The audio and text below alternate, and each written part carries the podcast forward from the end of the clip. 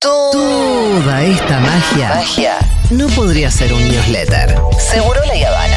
De 10 a 13, Seguro la Habana. Futurock.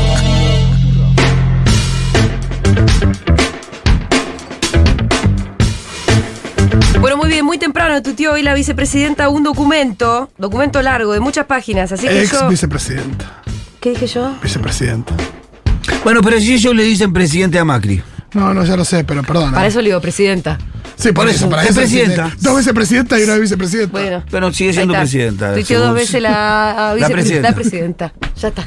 Me gusta. Como en Estados Unidos, que le dicen president. Bueno, sí, porque a Macri acá le dicen presidente del Estado. Eh, tuiteó. Hoy. Entonces Cristina muy temprano.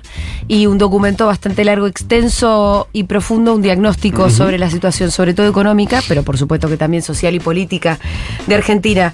Yo que leí la, la versión del Rincón del Vago, Sí, yo lo que vi fue vos. esto. Caos y destrucción. Sí, Dolarización. sí. eh, fin de la inclusión social de la movilización social Sí, ascendente. sí, sí. Violencia. Lindo. Como camino a seguir, ¿no? Como derrotero con este modelo económico. con este modelo económico.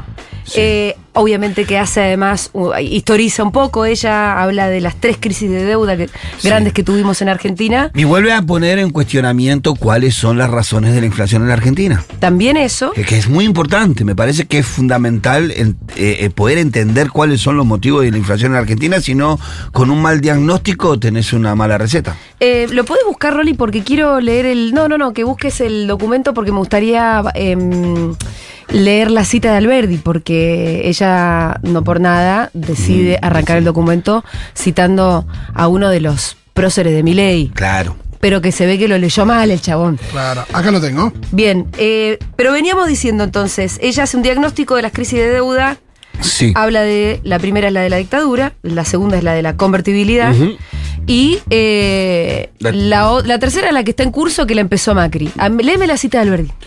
Tomar capitales a préstamo para reemplazar los capitales destruidos por la crisis no es, remediar, no es remediar la pobreza, sino agravarla. La riqueza de otro no es la riqueza del país. La deuda representa más la pobreza que la riqueza. Endeudarse no es enriquecerse, sino exponerse a empobrecerse por la facilidad con que siempre se gasta lo ajeno. Bueno, no parece muy mileísta todo esto. Vamos a saludar ya mismo a Hernán Lecher, economista y director de Economía Política Argentina, CEPA, y además que la está rompiendo últimamente, nos encanta poder consultarlo a él. Hernán, ¿qué haces? ¿Qué tal? ¿Cómo ¿Todo están? bien? Buenos días. Julia Mengolín te saluda de todo su equipo. Un placer. Hernán, ¿te leíste el documento entero? Obvio que un traga como vos me va a contestar que sí, ¿no? ya lo leyó. ¿Vos lo leís con resaltador? Contame cómo es, con un lapicito al lado. Ah, ¿sabes que sí? Eh, O sí, sea que lo tuviste que imprimí Y, y lo tengo escrito, lo tengo, de hecho, lo estoy mirando ahora y, y fui subrayando y demás. ¿Qué? No soy tan obsesivo como para usar resaltadores de distintos colores, aunque ganas no me faltan. En eso soy medio vago de ir a comprarlos. Bueno, arranquemos. Yo te voy a regalar. Vos sabés que te voy a regalar porque en el sub te lo venden eh, un paquetito de seis resaltadores diferentes.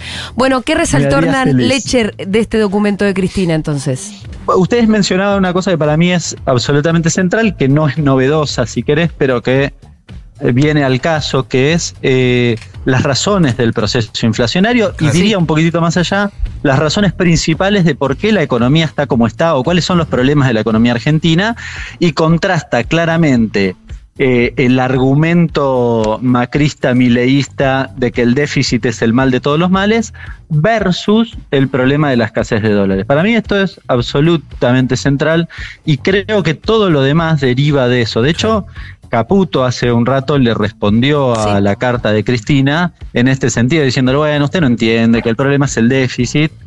Estamos preparándole la respuesta ahora en un ratito. Es que esa es la gran Eh, discusión, ¿no es cierto? Ah, ¿vos le estás preparando una respuesta a Caputo? Te la adelanto. Sí. En realidad Pero para, ¿firmada por vos o por no- quién? Cuando decís le estamos por contestar, ¿quién, quién contesta? No, este, Ju- Julia Estrada y Hernández. Ah, funciona ok. Quería saber si eras escriba de alguien más. no, no. Se ríe, No, los ¿viste? números, sí, bueno, se- se- funciona así. Eh, pero dos cuestiones importantes. La primera es una, falsa, una cuestión falsa que plantea el propio Caputo, que es que con Macri se redujo el déficit. Falso. Es muy interesante esto. Con Macri no se reduce el déficit financiero. Ustedes vieron que Milei eh, quiere llevar a cero el déficit. ¿Pero qué es el déficit? El déficit financiero. Entonces quiere hacer un recorte de 5 puntos. Si Sí. uno dice, bueno, pará, pero si el déficit primario es 2,8, ¿por qué quiere recortar 5? Bueno, porque la diferencia son los intereses de deuda. Que eso Si sí los otro quiere cacho, pagar. Otra porción. Eso sí se tiene que pagar. ¿Cómo? Que eso sí los quiere pagar. Sí, en realidad todo tenés que pagar finalmente de una forma u otra. Es decir, Bueno, este, pero, el- Hernán, el, lo que el podés no financiamiento. Digo, Sí. la, la- la decisión de no mandar eh, los recursos a las provincias, por ejemplo, Sí. o el fondo compensador eh, del fondo docente, eso puede no pagarlo, de hecho no lo está haciendo. Claro, bueno, eh, claro, de esa forma lo que hace es no pagar y reducir el déficit. Pero el proceso, y en esto es parecido al de, al de Macri, yo decía, Macri redujo el déficit primario, pero no el financiero. ¿Qué significa? En la práctica, para el común de la gente. Sí, Que nosotros nos ajustamos el, el cinturón, las provincias no reciben guita, no pagan el FONID, sí, ¿sí? sí. Pero uso esa guita para pagar los intereses de deuda. Eso es lo que te estaba diciendo. Bueno, coincidimos plenamente. Ese Sí. es el problema de no reducir el déficit. Mm, eh, cuando Caputo le contesta a Cristina, mi ley redujo el déficit, es falso. Redujo el déficit primario, nos hizo más pobres a nosotros, pero en el resumen general usó esa guita para pagar intereses, con lo cual no redujo nada. La otra cuestión bien interesante Sí. es... Pero para, para que te detenga el un déficit. segundo. Sí. Eh, porque vos decías recién, es importante también el diagnóstico porque es una discusión política. ¿Por qué tenemos inflación? Sí. Decir que es por la cuestión del déficit implica tomar ciertas decisiones, que es no mandarle la plata a los docentes de las provincias. Sí, no emitir. Asumir que no es, que es porque no tenés dólares Es otra cosa. es otra cosa. Porque te implicaría en todo caso distintas. desarrollar la Claro. industria, las exportaciones y qué sé yo qué. Yo te hago una pregunta. Eh, En el 2010 Exacto, haces el gasoducto. Haces el gasoducto. En el, en el Sí, 2017, Sí. Macri no, Sí. no, no, no aplicó las tres eh, medidas básicas que tiene eh, el neoliberalismo para combatir la inflación. Eh, emisión cero, salarios a la baja y quita del gasto social. Y sin embargo la inflación siguió subiendo. Eh, redujo los salarios, redujo eh, la- las jubilaciones en general, el ingreso en general. El gasto no lo redujo. Es decir, es interesante eso. Miren, vos tenías. de- cuando asumió modificó la metodología del déficit, así que depende con qué metodología lo cargues o lo uses. Este, yo le- les digo la, la metodología que se usaba hasta 2015. El déficit en 2015 era del 3,7. En 2017, que me preguntabas, ascendió a 5,8. Es decir, Macri lo incrementó casi dos puntos. Sí, pero para, si, si él quería hacer lo contrario. ¿Qué pasó? Bueno, lo que hizo fue reducir jubilaciones, algunos de los rubros de corte social, pero aumentó las transferencias, por ejemplo, redujo derecho de exportación. Claro. ¿Se entiende? Es decir, Sí. hubo, no resolvió el déficit porque benefició a algunos que antes pagaban y ahora ya no pagaban, ¿no? Que es lo mismo, es la contracara del gasto, Sí. y a los que tenía que darles guita, eh, qué sé yo, y tenían menos ingresos, se las, se las recortó. Entonces, este, el saldo finalmente le dio negativo, al contrario, aumentó el déficit. Pero además, cuando vos mirás adentro, ese déficit es mucho peor, porque básicamente recae más sobre sectores de menores ingresos. Bueno, es lo que está pasando Macri ahora. redujo, sí. Macri redujo derecho de exportación, Macri redujo bienes personales, Macri redujo el impuesto a las ganancias para las sociedades, pero para las personas no. Todo esto hizo Macri. Y ahora vemos una especie eh, este, de segunda etapa en el mismo sentido. Sí. Mi ley, en la ley Omnibus incluía un capítulo que era reducir bienes personales. Sí. Hernán, re- eh, yo te interrumpí y después el Pitu también, pero vos venías con una idea que sí. estabas desarrollando. No, hay un segundo, una segunda cuestión que es importante, que es si nos metemos de lleno en la discusión Sí. del déficit, eh, Cristina lo pone en la carta, hace una referencia más global, pero yo quiero ir a un ejemplo específico. Brasil. Hace, desde el 1996 hay un dat- Sí. una, una página que se llama Datos Macro que toma los datos del Fondo Monetario Internacional publica eh, los datos de déficit, déficit financiero, ¿no? De Déficit Brasil. general, digamos. Brasil tiene déficit desde 1996 hasta hoy. Y no tiene inflación. Ininterrumpidamente, exacto, ininterrumpidamente todos los años. Yo hice un gráfico, que es el que voy a subir ahora, comparando la Argentina y Brasil. ¿Y por qué no Salvo- rompe tanto la pelota con eso? Ay, Dios. Estoy mirando, salvo tres años, todos los demás Brasil tuvo más déficit que la Argentina. Y no Siempre, tiene inflación. Religiosamente. ¿Cómo puede ser que nos. Sí. eh, eh, que, que, que más. Viste que la gente común ya lo repite. Sí, sí. Hay que dejar de Como la una especie maquinita. de lugar común. La maquinita, la La maquinita. gente en la calle, en los Sí, móviles, sí, nos dice, no, que la maquinita. Hay que dejar de imprimir. Claro. Eh, a ver, es una conjunción de razones. Un ortodoxo te va a decir, bueno, pero ellos lo pueden financiar y nosotros no. Pero si eso es el análisis, entonces el problema no es el déficit, sino cómo financio el déficit Sí. y eventualmente la imposibilidad de financiamiento de ese déficit. Lo cual ya de por sí da por tierra el argumento principal del ajuste fiscal. Hernán, Con lo cual- Sí. Sí. No, no, no. No, sí, es para indagar, digo, es para profundizar, es para estudiar, pero cuando uno ve el proceso histórico de la Argentina, el problema ve un linkeo estrecho entre la evolución del tipo de cambio y el proceso inflacionario.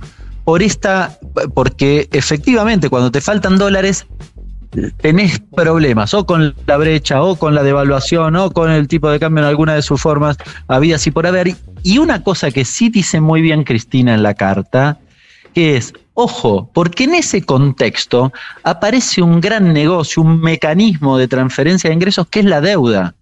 Cuando ella habla de los tres momentos de crisis de deuda, Sí. no solo lo piensa en términos económicos, sino como condicionante y disciplinador de la economía y además este, como un mecanismo de ganadores y perdedores. Porque esto de ajustar nosotros el cinturón para pagar intereses hace que unos ganen y otros pierdan. No es que todos perdemos con la deuda. No, claro, y sobre todo cuando hay una deuda de 45 mil millones de dólares que no sabemos dónde están. O sea, eso sí que es muy fácil de entender, ¿no? ¿Dónde están? No están.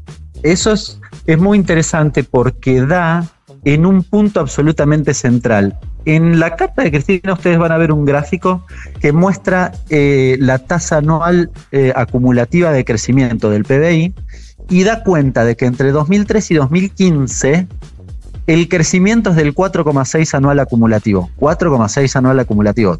Tremendo. Ahora, en el de Macri, ¿qué pasa con el crecimiento? Es decir, en el de Macri vos te endeudaste. En el primero creciste y te desendeudaste. Y en el de Macri te endeudaste. Y uno podría decir, si tomó deuda e hizo crecer mucho la economía, fantástico, yo lo aplaudo, lo aplaudo de pie. Ahora, ¿qué pasó con la actividad económica? Él tomó deuda, pero la actividad económica en los cuatro años se retrajo 1,9, eh, 1,3 anual acumulativo.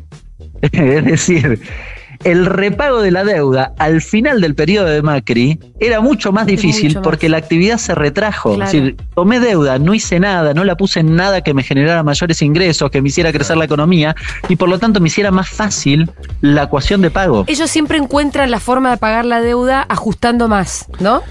Sí, y como que nunca Y, y tiene termina la. habi- habiendo un ciclo que es. eh, No, porque nunca tienen la variable de la baja de la recaudación. Pareciera que no existiera en ellos. Cuando toman las medidas, Sí. no se dan cuenta que después viene la baja de la recaudación, que es la que te va a meter en el quilombo. cuando se pincha la economía es más complicado pagar. Eso, es, eso es lo que va a pasar ahora, ¿no? Es decir, cuando vos haces un ajuste sobre sectores que te retraen la economía, eh, el ajuste al final, yo pretendo recortar cinco puntos, pero el ajuste es tan brutal que me hace caer la actividad, me hace caer la recaudación y después no recorto cinco puntos.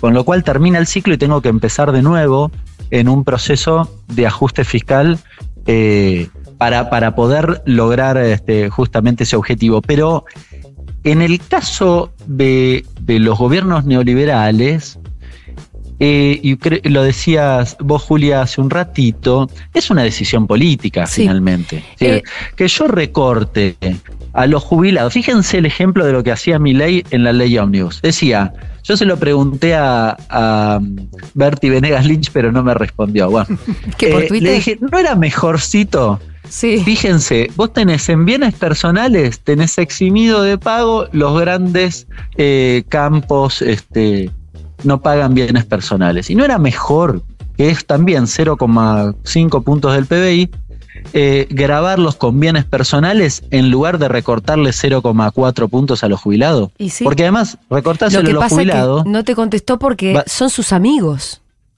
No, claramente, Los porque recortados. él estaba pensando en los campos que tenía, Sí. puede ser.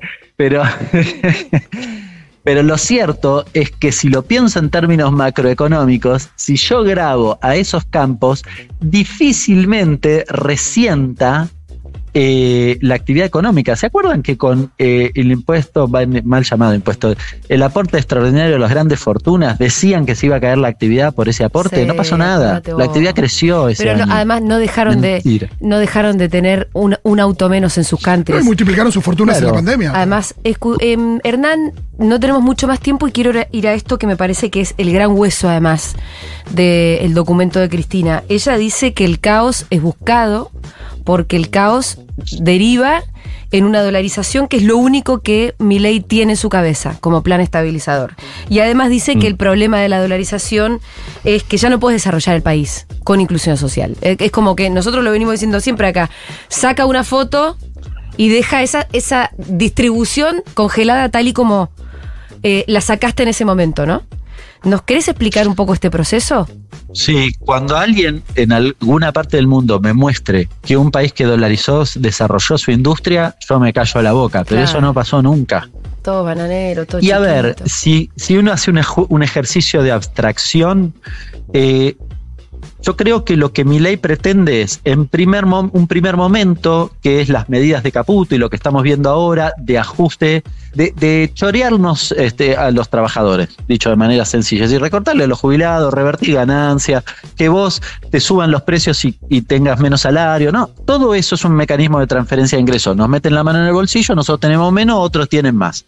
Ese es un primer mecanismo. La ley ómnibus y el DNU venían a plasmar a través de sendas leyes o, o legislaciones eh, que ese negocio vaya a determinadas manos. Por eso podíamos ponerle nombre y apellido a, esos, a esas cuestiones. Y finalmente la, la dolarización es esto que vos mencionabas.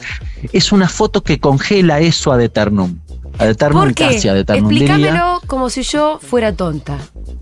porque salir del proceso dolarizador resulta tremendamente traumático.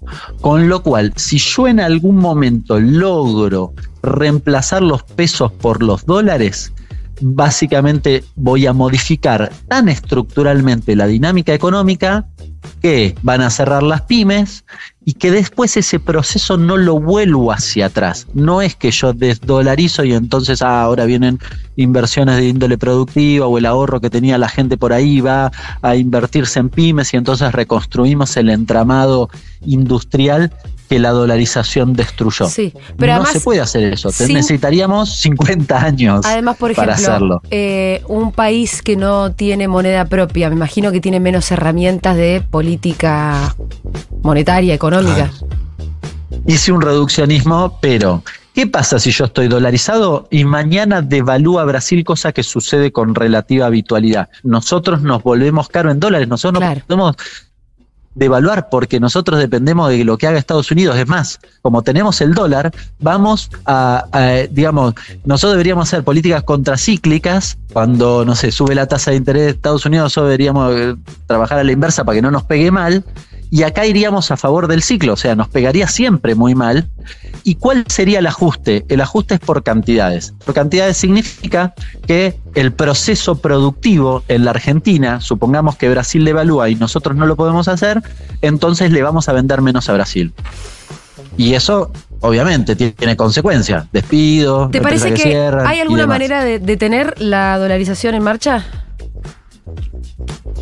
¿Cómo detenerla en marcha? No, Ah, de detenerla. detenerla. Me parece que es lo, Ah. es, es- es lo que hay que hacer ahora. Que todas nuestras energías Sí. deberían estar puestas en detenerlo irreversible, ¿no?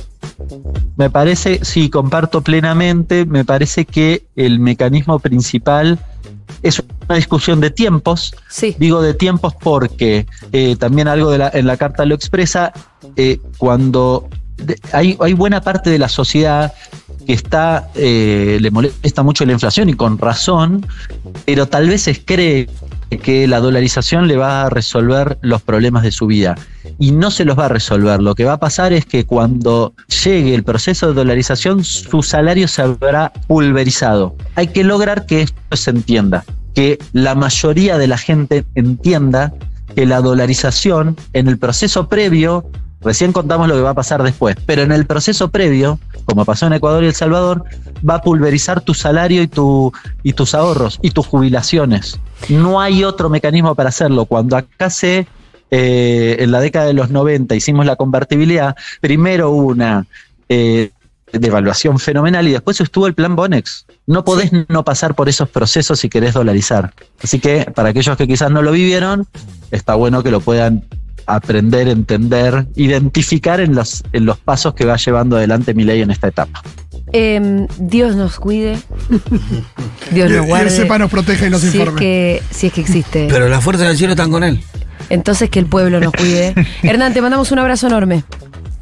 Abrazo grande para ustedes. Era Hernán Lecher, economista y director de Economía Política Argentina, el CEPA. Eh, también es el, eh, la pareja de Julia Estrada. Lo digo porque a todo el Sí, mundo le encanta el salseo, ¿viste? Le quería preguntar si con Julita tenían un PRODE para cuando sale el número de inflación, que sale hoy a las 4 de la tarde. Solo Sí. quiero. eh, ah, bueno, tenés razón, hoy a las 4 sale eso. No, Solo- remar- remarcar algo importante que Sí. dijo. Me parece que el problema más grande que tiene mi ley ahora hacia adelante es justamente la baja de la recaudación y la brecha que se le está generando entre el del dólar burú y el dólar oficial que va a poner en cuestionamiento la liquidación del campo. que, bueno, lo va a obligar a volver a devaluar. Y igual no sé si eso es lo que quiere.